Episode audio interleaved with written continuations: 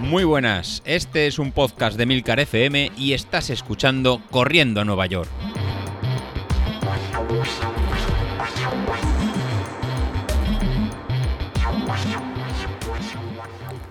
Buenos días, ¿qué tal? Soy José Luis. ¿Qué tal? ¿Cómo llevamos el confinamiento en casa? Supongo que seguiréis entrenando, ¿eh? Que os voy, os voy vigilando. Como ya os comenté, no, no tengo cinta no, ni, ni rodillo de, de, ciclismo, con lo cual me estoy dedicando a ejercicios de, de core, de tipo calistenia, de, de fuerza con, con, mi cuerpo. La verdad, todos esos ejercicios que nunca hacemos y que yo creo que cuando acabe la, la cuarentena vamos todos a salir mucho más fuertes de, de cuando entramos. La verdad que pensaría que en estos días en casa, con los peques, comiendo más, más de la cuenta y estando parados eh, no serían muy, muy pesados, pero ante el trabajo y esos ejercicios, la verdad que creo que estamos hasta perdiendo peso. Desde, desde el inicio de la cuarentena hasta, hasta ahora, pues hemos perdido en casi 3 kilos, con lo cual la, la cosa va, va, bien, por lo menos entrenamiento estamos, estamos realizando. Y justamente hoy os quiero hablar de, de esto, ¿no? De, de, malos hábitos que realizamos todos cuando empezamos a correr.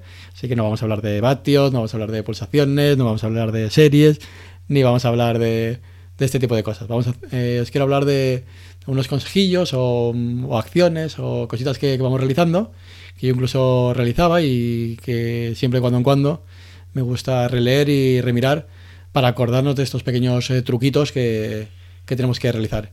Y además ahora, de aquí nada, eh, volveremos a correr, porque seguro que esto, esto pasará y volveremos a correr. Y no perdamos todo de, de salir en manada, como, como caballos, desbocados y que sea, y que sea pero. A ver si con tantas ganas nos vamos a lesionar o nos va a pasar, o nos va a pasar algo. Así que paso a comentaros estos sencillos, no diría trucos, sino consejos que de cuando en cuando me, repito y, me aplico y espero que, os puedan servir a, a vosotros sobre todo a mejor a vosotros que estáis empezando en correr o alguno más que lleva, que lleva más tiempo. Pero yo creo que es, son consejos de, de corredor muy, muy, muy, popular y, y que está metido con, con, esa idea. Lo primero que, que, tenemos que hacer, sobre todo ahora cuando volvamos de la, de la cuarentena, es no correr mucho demasiado, demasiado pronto. Cuando empezamos todos con este, con este hobby, lo que nos gusta es empezar a, a correr. Pues ahora cuando se, se levante el, el, confinamiento, pues bueno, saldremos todos eh, desbocados pues ahora es el momento de tomárselo con, con, calma para poder mantenerse sano y para poder seguir, seguir corriendo y aumentar el kilometraje máximo un 10%, un 15% de, de, semana en semana. No nos volvamos locos, que alguno será capaz seguro de hacer una maratón o dos maratones en una, en una semana. Las ganas nos, nos, nos podrán. Luego otro, otro mal hábito que, que, sol, que, solemos tener y que yo suelo, que suelo hacer es una, una mala alimentación después de, de un entrenamiento. No sé si, si, os pasa a vosotros, que después de hacer una, una salida dura, bien sea por, por, trail o bien sea cuando estamos realizando un entrenamiento de, de cara a la, maratón, pues luego no, no, comemos, no comemos carbohidratos recién acabado el, entrenamiento. Entonces es algo que, que, que realizo mal, es una cosa que, recomiendan que, hay que hacer.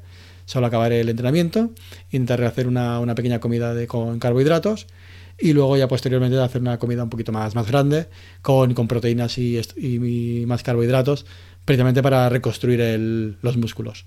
Es algo que, que, que yo suelo, suelo fallar. Por último, el, por último digo, para, para, continuar, otro de los consejos es realizar los ejercicios estos de, core, ejercicios de, de, gimnasia. Ahora mismo justamente sí que lo estamos realizando, yo, yo el primero, incluso todos los días, dos veces al, dos veces al día, y yo creo que luego veremos recompensados estos ejercicios. Pues bueno, compañeros, tenéis que continuar con estos ejercicios. No vale ahora hacer muchas sentadillas, hacer muchas planchas, hacer muchas flexiones y luego cuando empecemos a correr, pues realmente no, no realizarlos. Ahora que has cogido una rutina, ahora que tenemos el, hábito, lo que tenemos que es que, que mantenerlo. Entonces, bien cada día hacer una pequeña rutina de 15 minutos o bien intercalarlos con los entrenamientos cruzados y hacer una rutina más, más elevada de unos 30 minutos, 40 minutos. Esa es la idea que quiero realizar, realizar yo. Intercalarlo con los entrenamientos cruzados y realizar una rutina de, de unos 40 minutos. Luego otro consejo ya sería cuando empecemos a hacer, a hacer carreras. Acordaros, cuando hagamos una, carrera, no salgamos como un caballo de, desbocado. No empecemos la carrera demasiado, demasiado rápido o queramos ir a los mismos ritmos que íbamos, que íbamos antes.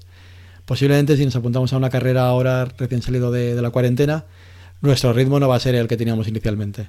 Con lo cual, usemos la cabeza, tenemos los relojes, tenemos mil aparatitos para saber a qué ritmo eh, vamos y a qué ritmo tenemos que ir y mantengámoslo durante toda la, carrera. No pretendamos ir por encima de nuestras posibilidades porque fallaremos. Otro consejo que os doy que también nos ha pasado es que generalmente cuando empezamos ahora a hacer deporte, cada vez nos conocemos, nos conocemos más, somos conscientes de todo el esfuerzo que, realizamos y muchas veces queremos ser nuestro, nuestro propio médico.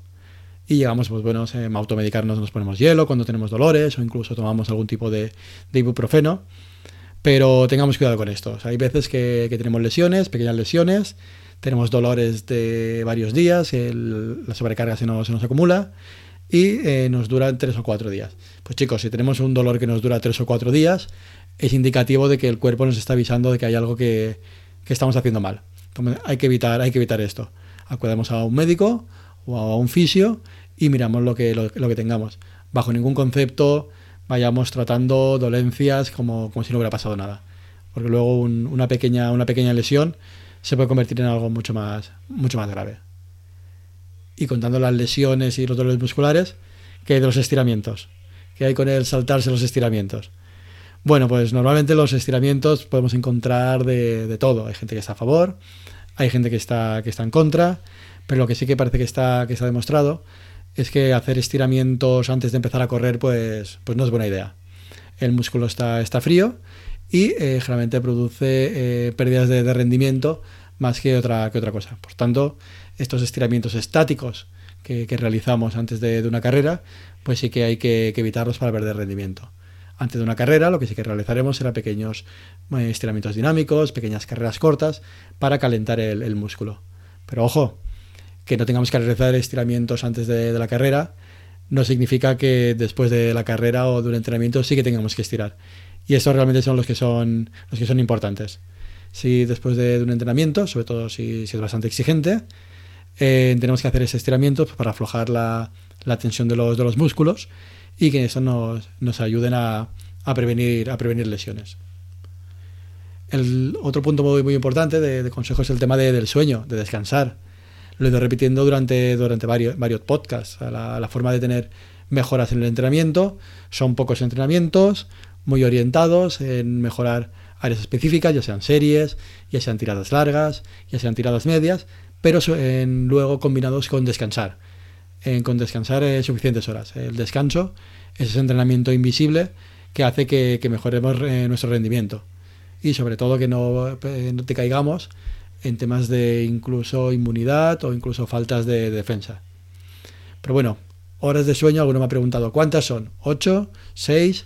¿7? Pues bueno, cada uno de, nosotros tendremos unas horas de, sueño en que encontraremos el, el que nos encontramos bien.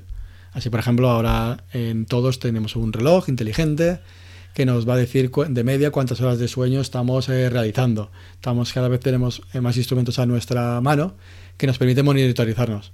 Pues bueno, utilicémoslo. En mi caso, pues he visto que con una media de 7 horas, pues es suficiente pues para recargarme y encontrarme bien de un entrenamiento a otro. Haced la prueba muy fácil. Un día, una semana de entrenamientos, realizad entrenamientos durmiendo menos tiempo. 6 horas, 6 horas y media, menos de sobre un 15 o un 20% menos de vuestra media habitual. Y mirad cómo os encontráis. Posiblemente para realizar el mismo esfuerzo tendréis que ir a pulsaciones más altas, estaréis como más más cansados y no podréis llegar a los ritmos exigidos. O bien, por lo contrario, realizad entrenamientos con mucho más tiempo de descanso. Iros a unas 8 horas o 8 horas y media. Y veréis cómo afecta esto a vuestro rendimiento. Así, en mi, caso, habiendo realizado este, este pequeño ensayo con este pequeño experimento, pues bueno, con un mínimo de 7 horas, pues es lo que estoy necesitando para recuperarme de, de un día a otro menos de 7 horas sí que noto que no soy capaz de realizar, eh, por ejemplo, series al ritmo exigido o ve con pulsaciones mucho más, mucho más altas. Os aconsejo que realicéis esa prueba de realizar entrenamientos o una semana con menos horas de descanso y me comentáis cómo, cómo os ha funcionado. Ya veréis cómo al final muchas veces vale la pena un día descansar, dormir eh, suficiente e incluso si vemos que hemos dormido la noche anterior no hemos realizado, no hemos dormido lo suficiente, nos encontramos muy cansados. Ese día no entrenar, hacer un entrenamiento cruzado, hacer un entrenamiento de core, hacer algo mucho más ligero y descansar para al día siguiente poder realizar el entrenamiento que os toque con, garantías. Y hablando de entrenamientos, olvidaros que recordaros, no que olvidaros, recordaros la importancia del descanso en los entrenamientos. No podemos realizar todos los días entrenamientos de, de calidad, si no esto nos va a llevar a un sobreentrenamiento, nos va a llevar a una fatiga en el cuerpo y lo que va a conseguir es que cada vez rindamos menos, que no veamos una evolución y nos estanquemos. Además, este, este sobreentrenamiento pues, generalmente puede motivar, aparte de encontrarnos cansados, en, lesiones o incluso tiempos más altos de, recuperación. Y lo que también es muy importante es la pérdida de la motivación. Si todos los días hago lo mismo, si todos los días tengo entrenamientos muy duros y no recupero, pues al final, de, después de una semana o dos semanas, me, voy a encontrar sin ganas de realizar, de realizar nada. Por tanto, una semana de entrenamiento, pues como mucho deberíamos tener dos o tres días de entrenamiento cruzado, entrenamientos que fueran fáciles, en tipo sentadillas, tipo a lo mejor algo de, bicicleta, algo de, elíptica, de forma que nos puedan equilibrar para hacer, eh, para hacer dos entrenamientos, pues más, dos, tres entrenamientos más específicos, que serían los entrenamientos de series o entrenamiento de la tira larga. Y por supuesto, al menos un día de descanso. Siempre tenemos que poner este día de descanso para recuperar y cargar baterías y ese día de descanso tiene que ser un descanso en total, para dar eh, tranquilidad a los músculos, para que se reconstruyan, para que se recuperen y muchas veces para que nuestro cuerpo y nuestra mente se, se libere, para que nos olvidemos del correr y podamos hacer otro tipo de, actividades, como pueda ser, pues yo qué sé, pues estar con la familia o en cualquier tipo de, de hobby, pero que no implicará actividad deportiva. Y por último, es algo que incluso a mí me pasa y supongo que os pasará a todos, desde que nos podemos medir en más, pues todos tenemos unas ganas por mejorar, por mejorarlo todo. Pues ahora mismo desde el reloj nos puede decir nuestra zancada, pues todos nos dicen eh, los pasos por minutos que, podemos realizar. Todos podemos saber el ritmo, la velocidad a la que vamos, e incluso a la, potencia a la que vamos, ¿no? Tenemos cada vez mil variables para medirnos y queremos mejorarlo todo. Pues queremos ir eso, a ser un cuerpo perfecto. Pues bueno, pues al, final todo esto lo que nos va a saturar es con demasiada información. Al final cada uno tiene que ser eh, consciente y centrarnos en toda aquella información en que sea asumible para, nosotros y que nos permita mejorar. Si en tu caso son las pulsaciones, pues nos centramos en las pulsaciones.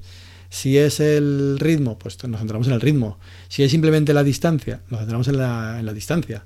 Al final, una máxima que perdemos todos de, vista es porque empezamos a, correr empezamos a correr, básicamente la mayoría de, nosotros para sentirnos mejor, eh, hacer un poco de deporte y ganar un poquito de, calidad de vida. Y a medida que esto hemos ido realizándolo, pues ya nos ponemos marcas de querer hacer un 10.000 en menos de 50 minutos, en menos de 45, 40, 35, y empezamos a obsesionarnos. Pero bueno, llegado ese momento hay que parar, abrir, tener foco y perspectiva y recordar que realmente hemos empezado a correr por un hobby, ¿no? Es para sentirse, sentirse mejor. Así que no hay que estresarse y no empecemos con la cantidad de métricas que tenemos para que sea una losa y, que, y algo de, estrés. Entonces esto al final tiene que ser una, vía de escape y una vía para disfrutar de este, de este hobby nuestro.